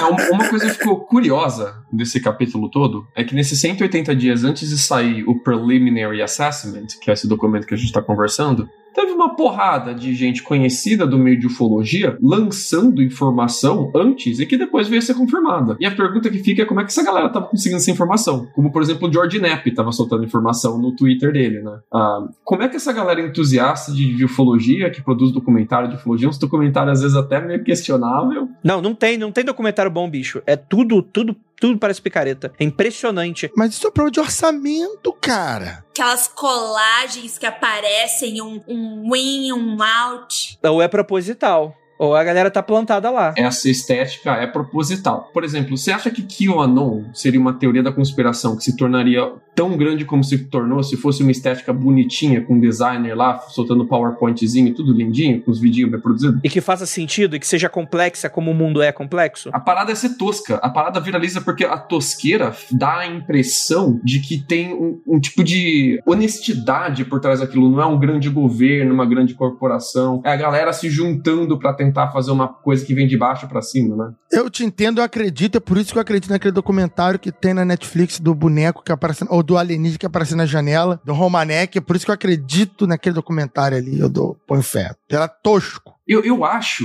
eu acho que rolou uma preparação de terreno, hein? Claro. Eita! Isso eu, eu vou botar minha touca de alumínio aqui, porque isso pra mim, como o Andrei falou, é, é, o Andrei novamente hoje tá, tá, tá afiado. É a primeira, o final da primeira temporada. É, isso aí é. Vai vir coisa. Junta aqui comigo três fatos. Vou fazer o que teoria da conspiração faz direto, que é juntar fatos que não estão ligados com uma narrativa coesa. Ó, primeiro fato: o- os políticos americanos não tiveram a coragem de peitar esse tópico de maneira oficial e falar: vamos fazer um grande painel no Congresso, estilo que nem a gente fez com Mark Zuckerberg, chamar os caras para dar depoimento na nossa frente. Não tiveram. Fizeram isso de maneira meio que sorrateira, de, de uma maneira que ninguém sabia se era ou não era necessário soltar esse relatório. Ele é uma ordem assinada pelo Senado e assinada pelo Trump, mas não fazia parte direta do orçamento, então ninguém sabia se nem sequer ia ter relatório ou não ia ter. Eles fizeram isso de maneira totalmente meio que obscura, mas eles quiseram chamar atenção para isso. Então eu acho que eles estão afim de finalmente investigar isso. Eu acho que eles estão afim. E eu acho que eles criaram esse hype na galera, vazando um monte de informação pra essa galera de ufologia, como o George Knapp, por exemplo, essa galera de Twitter, essa galera de Reddit, que produz documentário, que produz vídeo, que produz conteúdo, deram uma soltada muito de é uma informação que não faz muita diferença pra depois confirmar ela com o relatório de propósito pra criar esse interesse. Não, não faz sentido pra mim eles meterem isso no meio do orçamento de chavado e depois, ah, não quero mais saber disso. Pra mim eles estão tentando conseguir esse- essa grana de tudo quanto é jeito. e Isso fazia parte da estratégia deles pra eles conseguirem essa grana. Conseguir essa grana, esperem aí no orçamento de 2022 vai vir aí uma grande bolada pra essa galera. Muito interessante, né? Então, tipo assim, você fazer um puxadinho pro ufólogo, é isso? Isso. Tô comprando essa teoria do Lucas. viu? A galera de política não faz isso. Você vê os grandes influencers, tanto de direita quanto de esquerda, soltando uma narrativa coesa, usando as mesmas palavras, os mesmos termos, uma semana antes de sair a- algum tipo de proposta de legislação ou grande bate-boca sobre um assunto. Uhum. Isso é normal agora, isso faz parte da política. Alinhar influencers ah, da sua ideologia ou sobre um tema específico, para então você encabeçar isso como legislação. Eles estão fazendo isso com ufologia agora. Hum, isso é bem interessante, mano. Porque assim, soa um pouquinho conspiratória, mas apesar de saber que é real e que tem influências reais, mas oferecendo talvez uma contraproposta para isso, Lucas, é o seguinte: eu acho que talvez seja um pouco ingênuo a gente achar que, apesar da instituição exército, militares, não permitir que essa coisa vá à tona, né, ridicularizar e tal, eu acho muito pouco provável que não exista dentro do exército movimentos ou até militares isolados interessados nisso e vazando de propósito, porque eles têm o um interesse. O Elizondo, né? O Elizondo é o exemplo, né? O cara implodiu a própria carreira para soltar isso, né? O Elizondo não era militar, ele era do Pentágono, né? Mas ele é um grande exemplo disso, da galera interessada. E eu pego isso com o próprio relato de ufólogos aqui do Brasil. Tem muita gente que fala, tipo assim, tem, tem uma galera de militar que, tipo assim, não fala, porque se falar, perde cargo, e se perde cargo, perde aposentadoria. Se é verdade ou não, não sei, mas eles sempre falam que estão cheios de fontes dentro do exército, que a pessoa fala, chama para falar para dar entrevista, mesmo que de forma anônima, dá para trás, né? Então, assim, você tem essas coisas mesmo que às vezes pode ser, de fato, aquela coisa que ficou tanto tempo preso que quando pintou a oportunidade, o véu ficou mais, mais sutil ali, eu falo, mano, é agora, vambora, a opinião pública tá com a gente, vamos fazer isso e tal. E talvez, tipo assim, apostando que o mundo é muito mais confuso, complexo e que não tem uma grande força por trás, eu acho que isso talvez também faça bastante sentido de que é só uma pequena série de coisas, de, de coincidências que alinhadas incentivaram pessoas a agir dessa maneira e que a gente tem hoje uma construção de um novo paradigma frente a isso. Acredito eu que em dado momento, com a quantidade de tecnologia que a gente está tendo e de avanço tecnológico, com sensores ficando cada vez mais potentes, a gente vai ter que se aproximar desses objetos de alguma maneira. Calhou de ser agora, mas eu acredito que talvez né, a gente nem poderia segurar isso por mais tanto tempo. Até mesmo com a aparelhagem civil, né? Em, em, em dado momento. Ou coisas do exército vazadas e coisas como aconteceu. Vem né? nós, o fusão! Vem de nós! Vem de nós! Vai ser da hora pra caralho! Cara. Vai no Lucas, vai no Lucas. Eu, eu tenho medo. Assim, só ouve o Lucas. Eu acho isso interessante, porque tem uma galera que tem um cagaço de ufologia que preferia ver o capeta do que ver o ET. Isso é legal. É, é, é, engraçado isso mesmo, né? Tem gente que não leva susto com filme de terror, com filme de assombração, mas se tiver ET no meio, cagaço, cara. É, rapaz, só quem fez um criptologia sabe. O Criptologia, ele mudou o Andrei sobre ufologia de uma forma irremediável. O Andrei quebrou a Criptologia. Então é isso, gente. Conclusões finais aí, Lucas Balaminuti. Fica de olho no que os políticos fazem e não no que os políticos falam. Fica de olho no que, que eles passam de emenda, no que, que eles votam, tipo de comentário eles adicionam a documento oficial. O seu dever civil não é só ir lá votar e fazer festinha quando o seu político preferido ganhou e, e fazer propaganda quando tá em época de eleição. Seu dever civil é cobrar desses caras. Esses caras são eleitos. Vai lá e cobra. Cobra mesmo. Cobra de verdade. É isso. Isso aí, certíssimo. Certíssimo. É, Adriana Mello. Nossa, nem sei o que. a linha de pensamento que eu vou seguir depois do que o Lucas falou.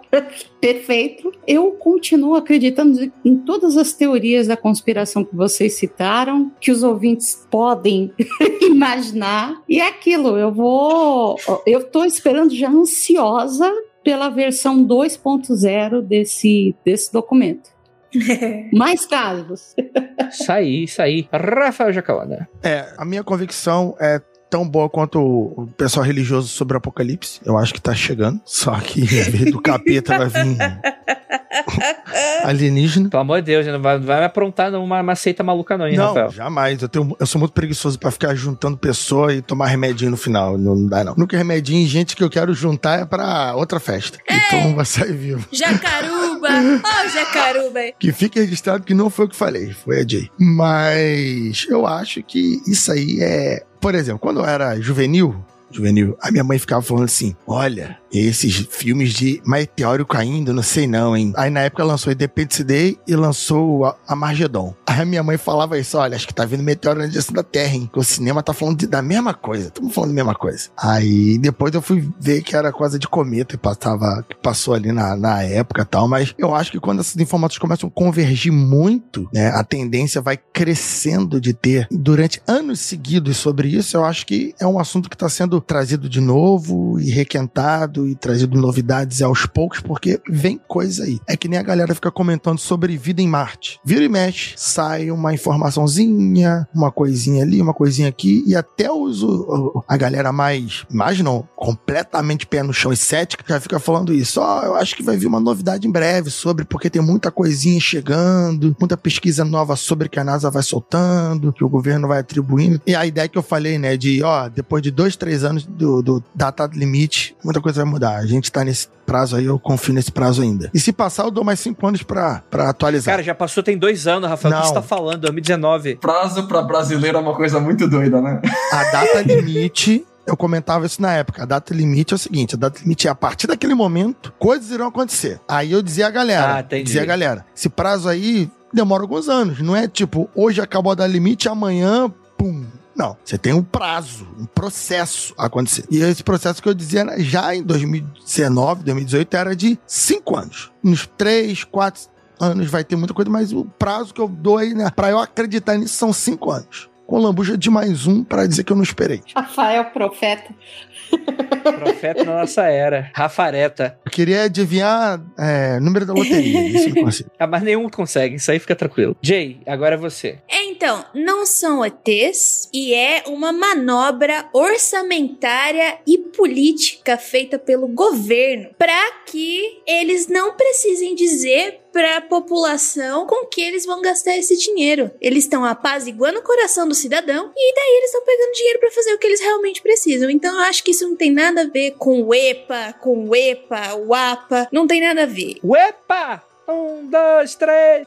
O EPA Jay, é como, é como dizer o pessoal, é melhor falar que tá gastando com foguete do que com vaso de ouro, entendeu? No orçamento fica mais bonito. Tá entendendo? Pra mim, isso foi uma grande jogada que foi que foi mascarado, entendeu? Então, acho que tem que ficar, tem que prestar atenção nas entrelinhas. Então, acho que é isso. Faz sentido. Vale lembrar que quando os caras meteram ah, o requerimento desse relatório, tava todo mundo esperando o Trump se reeleger, né? Então eles estavam esperando que o Trump ia encabeçar depois o que aconteceria depois de soltar esse relatório, não o Biden, né? Mas o, o que eu queria trazer aqui, André, antes de a gente fechar esse episódio e você dar seu parecer final, é que esse relatório, a galera reclamou muito que ele fala, mas não fala, né? Conta que é, mas não é e tal. Em uma palavra, sim ou não, eu queria perguntar pra todos vocês, um por um, é Alien? Adriana, sim ou não? Sim. Rafael, Sim. Jay, Não. André. Não sei. Não consegue, não consegue. É incrível, não consegue. Dez episódios do Criptologia ele não consegue. Não, não vou, cara. Eu, sou uma criança decepcionada com a vida. Ah, a vida é fanta... Não, não, a vida não tem fantasia. A vida é, é um frio escuro. Eu quero acreditar. Eu quero que seja. Tem um vídeo do Fábio Porchat no Porta dos Fundos pra você, André. Não, eu, eu vou, eu vou me comprometer. É sim. É, é alienígena. É extraterrestre. Um evento.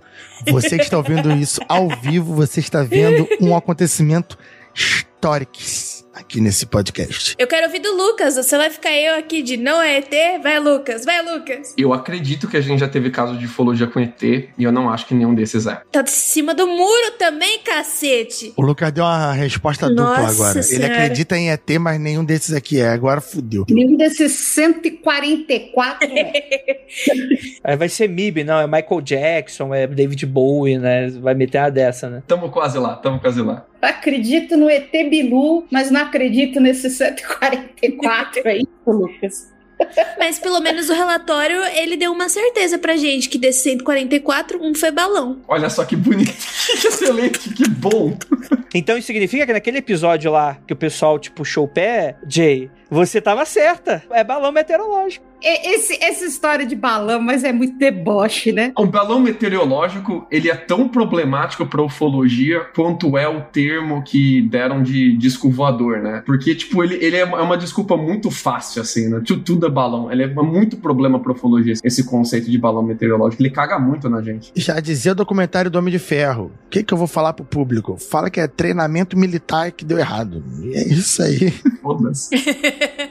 Andrei, seu parecer final. Não, mano, eu acho que vocês já, já, já falaram bastante aí. Não tem muita mais coisa pra concluir. Eu já deixei bastante claro, assim. Eu só queria só é, aproveitar esse pequeno momento pra fazer um misto de puxão de orelha, é, avisar que, tipo, tipo assim, gente, o mundo freak de qualquer coisa, ele é um. Ele é, um, ele é uma grande diversão pra gente. É muito legal, assim e tal. E as coisas que a gente tá é, vendo aqui, tipo, quando a gente elaborou essa coisa de céticos versus believers e tal, mais no quesito de brincadeira, é, foi o primeiro podcast construindo ponte de, de, certa maneira, não é mesmo? Mas sempre, sempre houve uma área muito de respeito, sempre houve muito uma área de, tipo assim, a gente fica brigando e, e, de brincadeira implicando com os outros, mas porque a gente tá, a gente é amigo, a gente tá aqui fazendo e tal. Mas, gente, não faz sentido vocês ficarem bolados porque alguém ou é cético demais ou é believer demais. Seja quando a gente grava podcasts esotéricos, que vem aquela galera chata, ah, vocês não deviam estar tá falando isso. É da mesma maneira, se a gente faz um outro tema e tal, e a gente acaba sendo cético e tal, gente, não tem problema, bicho. É uma questão de amadurecimento. Você vê, tipo, é, a pessoa não precisa acreditar no que você acredita e não tem nenhum problema. Ai, mas não faz sentido. Bicho, a gente tem o Rafael Jacaúna aqui desde o episódio 1 para provar que não precisa fazer sentido alguma parada. Então, Porra, tu toma tem, aquela maracujina. Com, tem que me colocar aí. Né? Coitado do cara, virou bode expiatório. A cara agora. dele,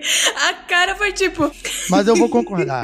o Andrei, o Andrei, eu, eu comento isso bastante nas lives. O Andrei, ele nunca me perguntou minha opinião antes, tanto que o programa de, de Varginha ele se arrepende veemente.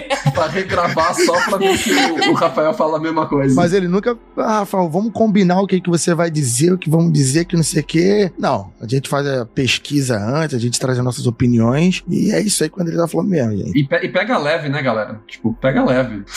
não precisa ficar puto por causa de podcast. Porra, bicho, vai transar, vai fazer. Não, na quarentena não. Mas vai fazer alguma parada, bicho. Para de encher o saco dos outros. Que coisa chata, né? E, ah, não, mas tá, tá believer demais, tá seco demais. Mano, tipo, a gente não combina coisa. Vez ou outra, sei, ah, eu sei que essa pessoa tem uma posição mais pra esse lado, essa outra pessoa tem posição mais para aquele lado. Então eu tento formar uma coisa que todo mundo seja privilegiado. Mas se a gente vê que é uma, uma parada que seja prejudicial, ou que simplesmente, mano, caso aqui ninguém acreditou, tipo, às vezes não é nem o ideal, mas, tipo, é, a gente tá sendo honesto aqui. E a gente prefere preservar essa honestidade com vocês do que simplesmente ficar fazendo o papel caricato aqui, batendo na mesa, apontando na cara do outro e tal, só pra audiência, que é a coisa mais fácil que tem por aí, que a gente se recusa a fazer desde então. Eu queria dar uma indicação que a gente esqueceu de uma indicação fabulosa, que é a thread do Andrei sobre OVNIs. Antes de sair o relatório, o Andrei fez uma thread excepcional sobre OVNIs. Vou falar com a, com a Nandinha para colocar lá nos links pro pessoal dar uma lida, que aquela thread ficou sensacional, ficou muito boa. E também para ouvir os episódios do Criptologia. Muito bom, obrigado pela lembrança, Jay. Eu, ia, eu queria realmente indicar, eu ia esquecer completamente do Criptologia. E assim, a thread tá bem simplificada, tá, gente?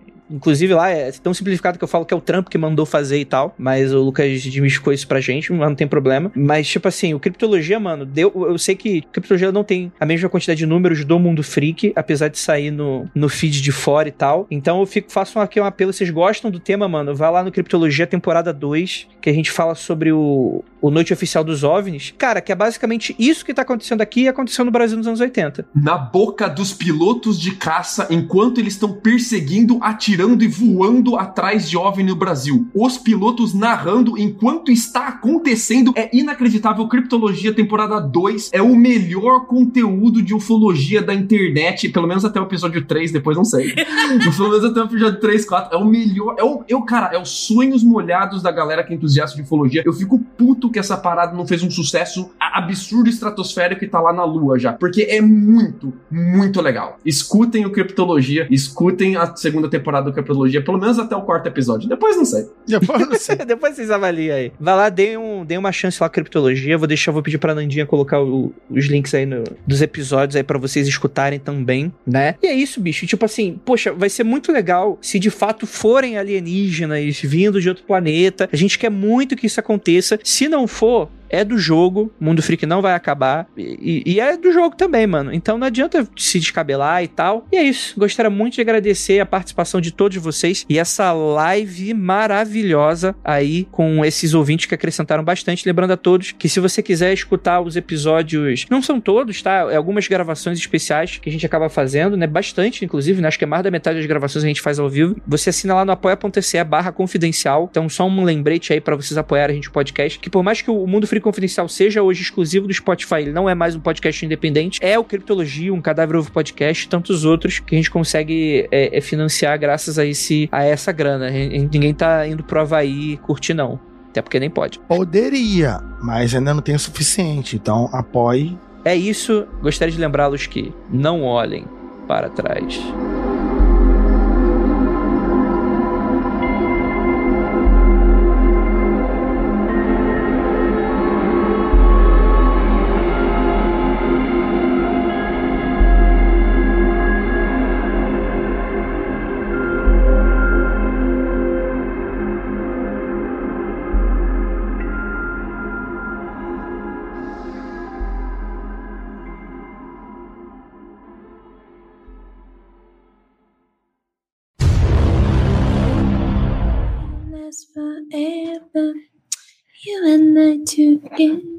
Bem que eu já tô gravando já.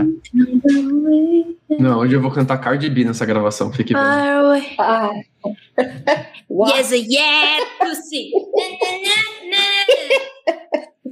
Como é que é, Jay? Melhorou? Melhorou, Melhorou, melhorou. Mas acho que tá um pouco baixo demais. Faz um meio do caminho aí. Beat it up, nigga. Catch a charge, extra large and extra hard. Put this pussy right on your face, swap your nose like a credit card. Hop on top, I wanna oh. ride, do a kegel. What is inside? Spit in my mouth, look in my eyes. This pussy's welcome, take a dive. Tie me up, and I'm surprised. Let's role play. I wear these guys. I want you park your big Mac truck right in this tiny garage. Make it cream, make me scream out in public, make us sing. I don't cook, I don't oh, cook. But let me tell you how I got this ring. Alguém gravou isso? Isso pra mim que tá gravado, por favor. Eu preciso disso pro resto da minha vida. Ah, É, eu até chorei. é, garantiu o teu presente de Natal, tá gravado. Meus áudios. O pessoal não sabe o que é a letra, mas a batida tá boa, então vai. E por um tempão a galera divulgava funk como podcast pra passar pela censura. Tá tem, certo. muito, tem, um monte de, tem um monte de gente que, é, que, que aprendeu podcast, não aprendeu que é podcast, aprendeu que é gênero de funk. Sim, um- um- um- os meus alunos aqui na Baixada, há uns dois, três anos atrás, isso. Há uns dois anos, três anos, eles falaram isso. Ah, professor, tu tem um podcast? Eu falei, tem. Mas não sabia que o senhor cantava funk? Aí eu, hã? Eu tenho um Aí podcast eles- e os caras achando que já É. Aí eles me explicaram. Aí eles me explicaram. Ué, podcast é, é, é música ao vivo que eles fazem na hora, aquela coisa toda. Eu. Como é que é? Deixa eu ver isso aí. Aí é isso, os caras param e, e fazem funk ao vivo, sabe? Rimam ali e tal, não sei o que, é o podcast. Aí não tem censura. MC Jaca, ainda até, ó, MC Jaca, fica até sonoro. Olha. me tiram daqui, eu só tenho seis anos. Aí eu, caraca, podcast eu não sabia. Aí pra eles. mundofreak.com.br